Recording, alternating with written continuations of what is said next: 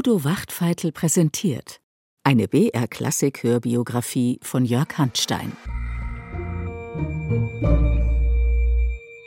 Willkommen zur Halbzeit unserer Hörbiografie. Wien, die Hauptstadt der Doppelmonarchie Österreich-Ungarn, hat um 1902 Millionen Einwohner und erlebt ihre große Blütezeit. Sigmund Freud publiziert mit der Traumdeutung ein Standardwerk der Psychoanalyse. Arthur Schnitzler schreibt sein Skandalstück Der Reigen über die sexuellen Tabus der Gesellschaft und Gustav Klimt gründet mit einer Gruppe junger Maler die Wiener Sezession, eine Variante des Jugendstils. Gustav Mahler ist 37 Jahre alt und kurz davor zum Operndirektor der Wiener Hofoper berufen zu werden. Hier wird er den Gipfel seiner Karriere erreichen. Doch hören Sie selbst.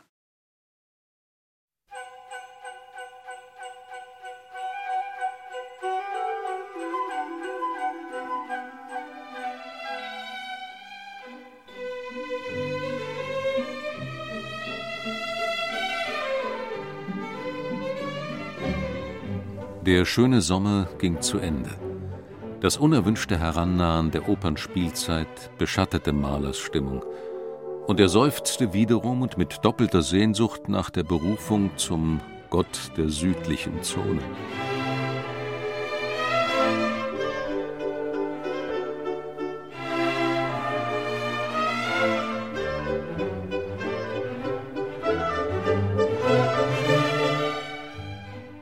Der Gott der südlichen Zonen, der residiert für Gustav Mahler in Wien, der Hauptstadt der Musik, der Heimat der Klassiker. Haydn und Mozart, Beethoven und Schubert scheinen noch präsent. In heller Pracht erglänzen die Kunsttempel, die ihnen huldigen. Der goldene Saal des Musikvereins und die mächtige Hofoper, der Nabel der musikalischen Welt.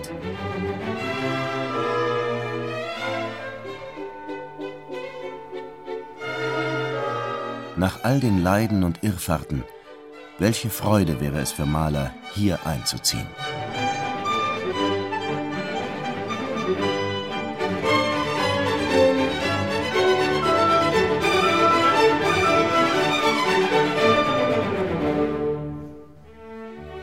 Wer in diesen heiligen Hallen dirigiert, rückt auf zum Hohepriester der Musik.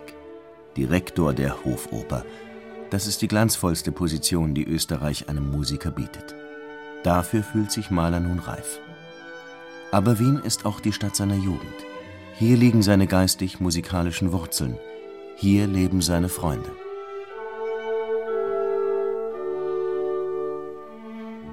(1896) Über fünf Jahre hat es Mahler in Hamburg ausgehalten, zuletzt wurde es auch dort unerträglich. Nun ruft ihn seine innere Stimme zurück nach Wien. Es ist auch eine Sehnsucht nach Heimkehr.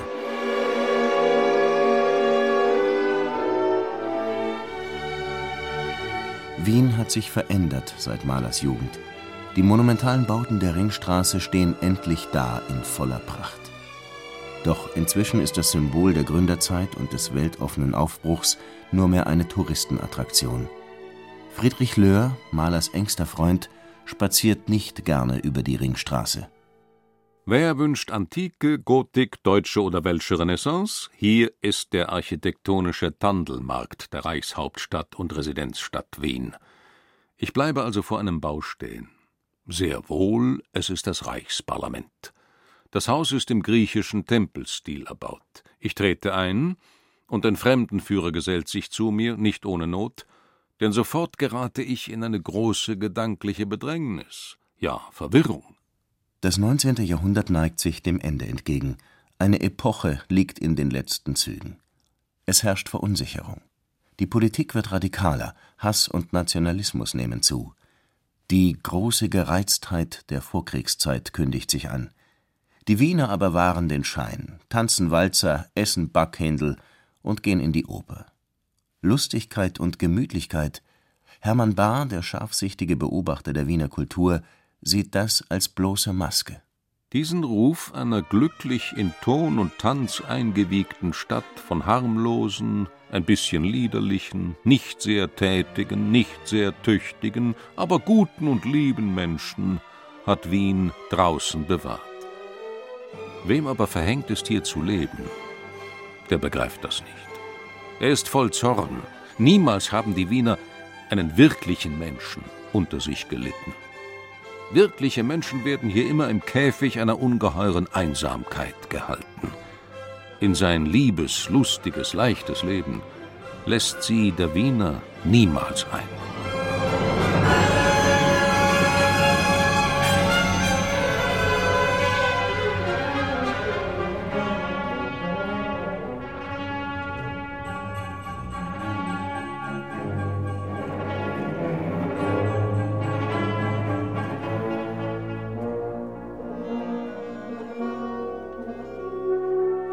Wirkliche Menschen, das sind für Hermann Bahr vor allem die Künstler. Allein sie spüren, was vor sich geht. Sie registrieren die letzten Zuckungen einer sterbenden Welt. Arthur Schnitzler hält der Kaiserlich-Königlichen Gesellschaft einen Spiegel vor, Karl Kraus spießt die hohlen Phrasen der offiziellen Sprache auf, und für Hugo von Hoffmannsthal zerfällt bald die Sprache selbst, wie modrige Pilze. Alles, was nach Verfall riecht, alles Kranke und Morbide, zieht magisch an. Die Wissenschaft der Psychiatrie floriert in Wien. Es blühen die Neurosen. Die Psychopathia sexualis, das Buch des berühmten Irrenarztes Richard von Kraft-Ebing, ist ein Bestseller. Sigmund Freud entwickelt gerade das subtile Ausforschungsverfahren der Psychoanalyse. Aber auch die Dichter erkunden die feinsten Regungen der Wiener Seele. Überhaupt Kunst und Kultur stehen im Zeichen von Seele und Traum. Ja, dem Traum Österreich wollen wir Gestalt, Geist, Form, Farbe, Musik geben. Und weil Österreich aus einem unwiederholbaren Völkerkonglomerat besteht, so ist es reicher als irgendein anderes Staatengebilde an einer verwirrenden Vielart von Seelen. Die Künstler des jungen Wien pflücken also nicht nur die blassen Blumen von Tod und Verfall. Sie haben auch die Vision eines neuen Lebens. Wien steht an der Schwelle zur Moderne. Maler wie Gustav Klimt gehen über das Wirkliche hinaus. Ja, es ist ihr Wesen und Amt, aus ihrer Seele die Welt zu vermehren. Bäume sind rot, alles fließt, rankt und blüht. Ver sacrum, ein heiliger Frühling, liegt über der Stadt. Doch das ist die Kultur einer kleinen Elite. Diese Künstler kennt kaum ein bodenständiger Wiener.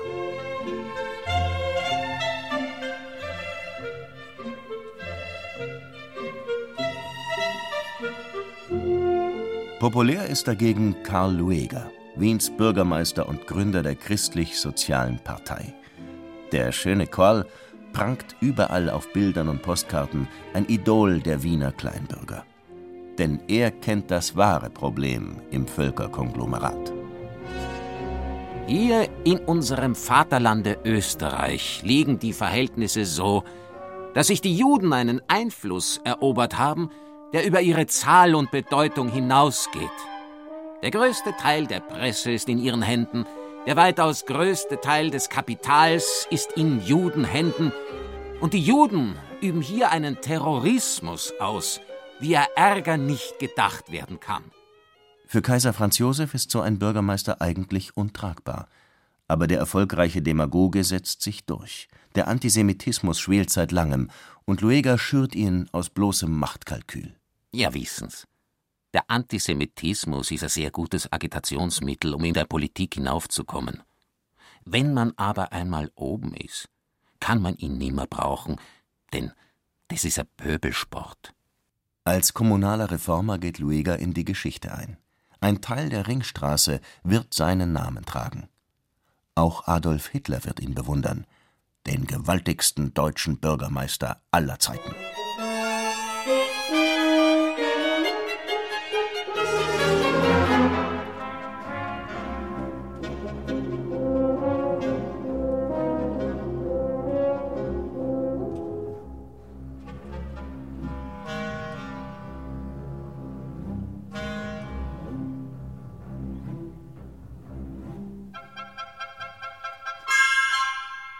Im Dezember 1896 bietet sich Mahler die Gelegenheit, zum Gott der südlichen Zonen berufen zu werden. Die Wiener Hofoper sucht einen Kapellmeister, der später auch die Stelle des Direktors übernehmen soll. Mahler bewirbt sich umgehend. Aber es gibt ein Problem In Wien braucht man einen Direktor und findet, dass ich der geeignete Mann für diesen Posten wäre. Aber das Hindernis aller Hindernisse, mein Judentum, liegt im Wege und dürfte mir denselben auch verrammeln. Mahler sieht die Lage realistisch. Doch aufgeben will er keineswegs. Entschlossen nimmt er den Kampf auf. Hauptsächlich scheint es mir nötig, gewissen Verdächtigungen zu begegnen, welche mich als einen nervösen, exzentrischen, Verrückten darstellen. Um seine Fähigkeiten ins beste Licht zu setzen, aktiviert Mahler brieflich einflussreiche Kontakte, darunter seine Budapester Verbindungen. In einem dieser Briefe bringt er auch seine jüdische Herkunft ins Spiel. Was diese anbetrifft, so möchte ich nicht verfehlen, Ihnen mitzuteilen, falls Sie es nicht schon wissen, dass ich bald nach meinem Abgange von Budapest meinen Übertritt zum Katholizismus vollzogen habe. Doch tatsächlich ist Mahler noch immer Jude, die Mitteilung ist nur ein Schachzug, ein kleiner taktischer Schwindel. Erst zwei Monate später, am 23. Februar 1897, unternimmt Mahler diesen Schritt. Ego te baptizo in nomine Patris et Filii et Spiritus Sancti. Mahler steht am Taufbecken der kleinen Michaeliskirche in Hamburg. Ein Vikar namens Swider gießt ihm Wasser über den schwarzen Schopf. Mahler ist nun so katholisch wie der Kaiser selbst.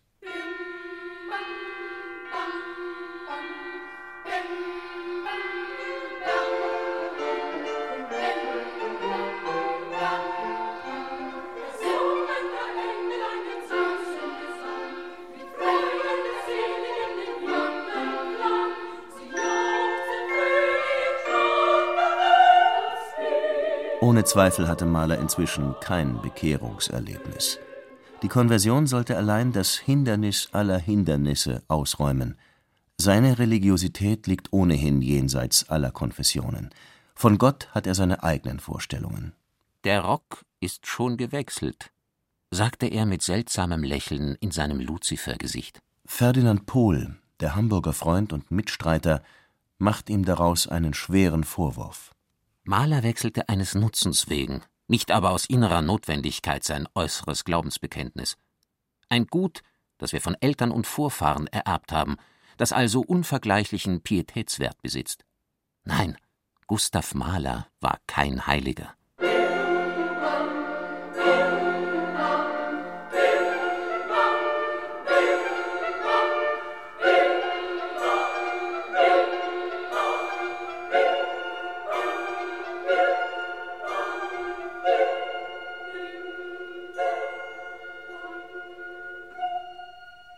Der April des Jahres 1897 ist ein ereignisreicher Monat. Karl Lueger wird als Bürgermeister bestätigt. Johannes Brahms stirbt. Eine Gruppe junger Maler gründet die Sezession. Der Zeit ihre Kunst, der Kunst ihre Freiheit. Eine Ära endet und eine neue beginnt. Am 15. April unterschreibt Mahler den Kapellmeistervertrag und es ist nur noch eine Frage der Zeit, bis die Ernennung zum Hofoperndirektor folgen wird. Ich ziehe in die Heimat ein und werde alles daran setzen, um meine Wanderschaft für dies Leben zu beenden.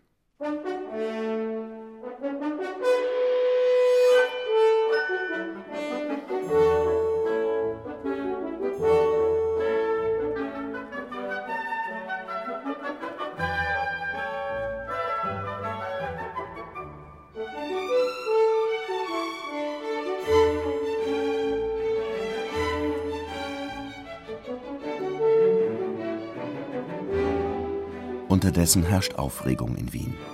Wird Mahler nun gründlich aufräumen in der Hofoper? Wird er Sänger entlassen, die Musiker schikanieren?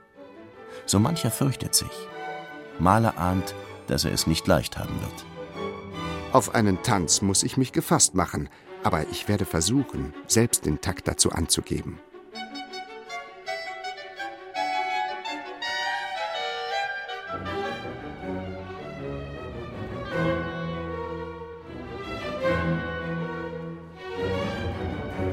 Bin selbst schon ganz wahnsinnig von diesem Hexensabbat.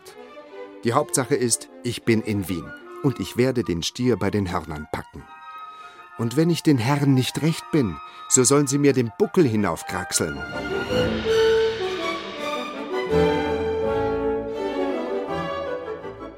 Den Hauptwiderstand fürchtete man vom Orchester. Es hieß, die Mitglieder würden meutern und bei der ersten Vorstellung Maler durch offene Renitenz unmöglich machen.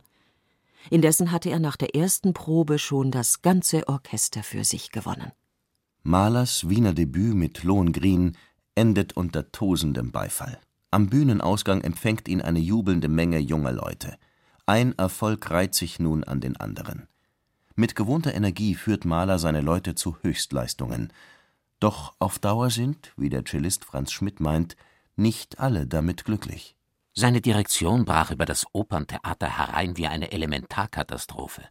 Was da alt, überlebt oder nicht ganz lebensfähig war, musste abfallen und ging rettungslos unter.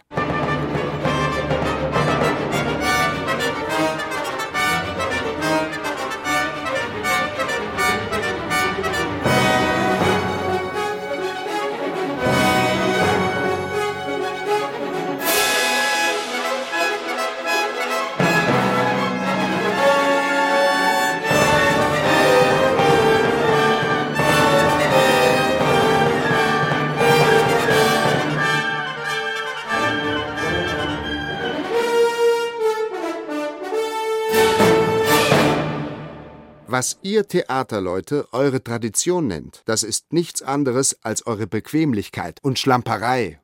Mahler greift zu unerhörten Maßnahmen. Verwöhnte Starsänger werden kaltgestellt. Der Zuschauerraum wird verdunkelt, um die Aufmerksamkeit auf die Bühne zu lenken. Zu Spätkommende werden nicht mehr eingelassen. Eine Großtat gegen die Schlamperei ist sein erster Wagner-Zyklus. Ohne die üblichen Kürzungen erglänzt der Ring des Nibelungen in seiner ursprünglichen Gestalt. Mahler ist allerdings noch nicht recht zufrieden. Es ist ein Verhängnis, dass die größten Komponisten ihre Werke für diese Sauanstalt von Theater schreiben mussten, die ihrer Art nach jede Vollkommenheit ausschließt. Mahler strebt nach Perfektion. Er engagiert die besten Sänger, er sorgt sich um Dekoration und Kostüme, denn jedes Detail entscheidet über die Gesamtwirkung des musikalischen Dramas. Diese Ansicht ist neu in Wien und sie ist teuer. Dem Intendanten ist das gar nicht recht. Ich möchte Sie, lieber Direktor Mahler, doch bitten, ein wenig die Finanzen in Betracht zu ziehen und nicht gar zu viel in dieser Hinsicht auszugeben. Exzellenz, das ist nicht der richtige Standpunkt. Ein kaiserliches Institut muss sich eine Ehre daraus machen, auf solche Weise das Geld loszuwerden. Übrigens werde ich Ihre Bitte nach Tunlichkeit berücksichtigen. Doch das Einzige, was Maler interessiert, ist die künstlerische Wahrheit. Ich renne mit dem Kopf durch die Wand, aber da bekommt die Wand ein Loch. Das geht an die Substanz, und bald fühlt er sich wieder wie in der Tretmühle. 1898 schreibt er einem Freund Ich bin so mittendrin, wie es ein Theaterdirektor nur sein kann. Entsetzliches, aushöhlendes Leben. Alle Sinne und Regungen nach außen gewendet, entferne ich mich immer mehr von mir selbst. Wie wird das enden? Weihen Sie mir das Angedenken, das man gewöhnlich Gestorbenen widmet.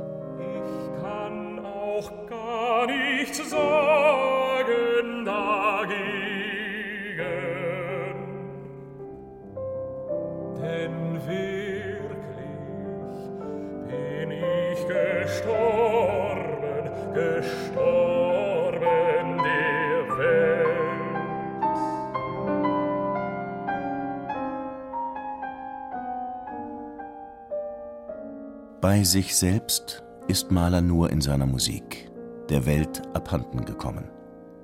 Immer wieder beschwört er das Glück weltferner Ruhe, doch das liegt jenseits der Realität, nur ein utopisches Gegenbild zur leeren Geschäftigkeit der Welt.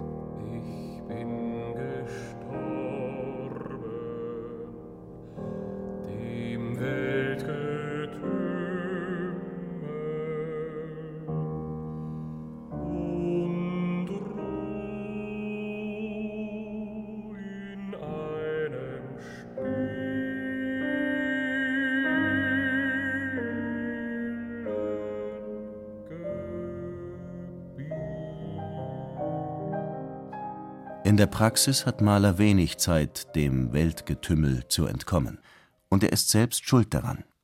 Im November 1898 übernimmt er zusätzlich die Leitung der Philharmonischen Konzerte im Musikverein. Die Versuchung, auch symphonische Werke zu dirigieren, ist doch zu groß. Mahler lässt die Wiener Philharmoniker selbst Repertoirestücke peinlich genau proben. Sie erstrahlen in neuer Klarheit und Größe.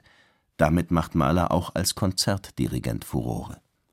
Das verwöhnte Publikum applaudiert begeistert.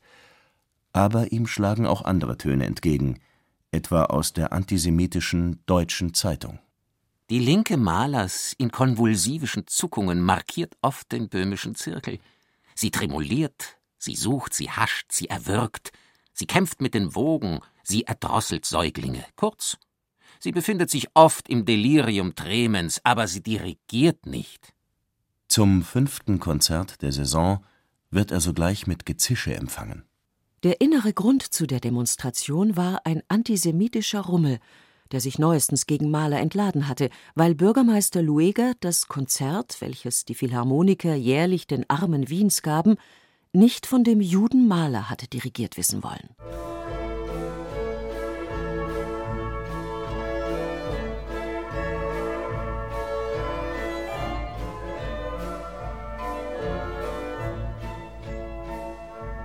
Mahler nutzt die philharmonischen Konzerte nicht als Forum seiner eigenen Musik, lieber führt er sie auswärts auf. Erst im April 1899 setzt er seine zweite Symphonie aufs Programm, mit grandiosem Erfolg. Die Wiener Erstaufführung der ersten Symphonie im folgenden Jahr sorgt indessen für einen prächtigen Skandal. Man zischt, pfeift und schreit. Mahlers junge Anhänger rangeln mit dem konservativen Publikum. Stein des Anstoßes ist der komisch-sarkastische Trauermarsch.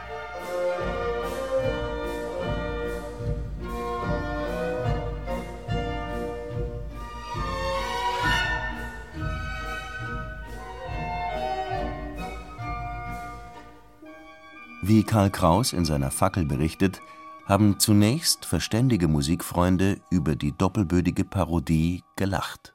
Darauf heftiges Ärgernis bei Herrn Mahlers Freunden. Sie versuchten also, die Lacher zur Ruhe zu zischen. Das durften aber die Malerfeinde nicht dulden. Sie wollten zeigen, dass sie Mahlers Trauermarsch nicht für ernste Musik halten und lachten auch, um Herrn Mahler zu verhöhnen. Die Musikfreunde aber blieben nicht lang die lachenden Dritten, denn im Lärm des Parteikampfes war von den komischen Orchesterklängen nichts mehr zu hören. Trotz des Skandals um die erste Symphonie um 1900 steht Mahler auf dem Gipfel seiner Karriere.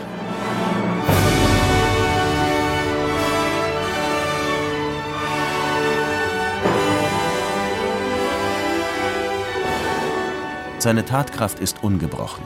In den folgenden Jahren wird er Theatergeschichte schreiben. Wien erlebt die Ära Mahler. Zehn Jahre wird sie dauern. So lang war Mahler noch nie sesshaft. Aber der Tanz hat gerade erst begonnen.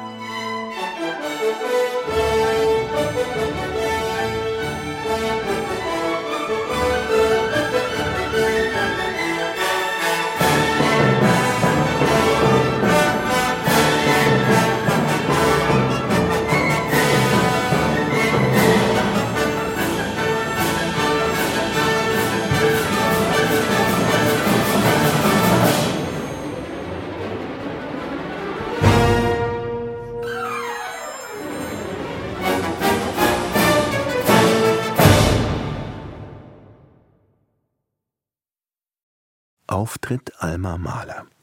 Im literarischen Salon der Journalistin und Kritikerin Bertha Zuckerkandel begegnet Gustav Mahler seiner zukünftigen Ehefrau. Die ist gleich von ihm angetan. Ich muss sagen, er hat mir ungemein gefallen. Allerdings furchtbar nervös. Wie ein Wilder fuhr er herum im Zimmer. Der Kerl besteht nur aus Sauerstoff. Man verbrennt sich, wenn man an ihn herankommt. Das Interesse beruht auf Gegenseitigkeit. Mehr dazu in der nächsten Folge. Seien Sie gespannt. Kosmos Musik. Spannende Fragen und Antworten aus der Welt der Musik gibt es im BR Klassik Wissenspodcast Kosmos Musik. Wie klang der Urknall? Macht Klavierspielen intelligent? Und warum ist Singen gut fürs Immunsystem? Die neuesten wissenschaftlichen Erkenntnisse rund um das Thema Musik mit der Astrophysikerin und angehenden Astronautin Susanna Randall. Kosmos Musik, jetzt in der ARD Audiothek und überall, wo es Podcasts gibt.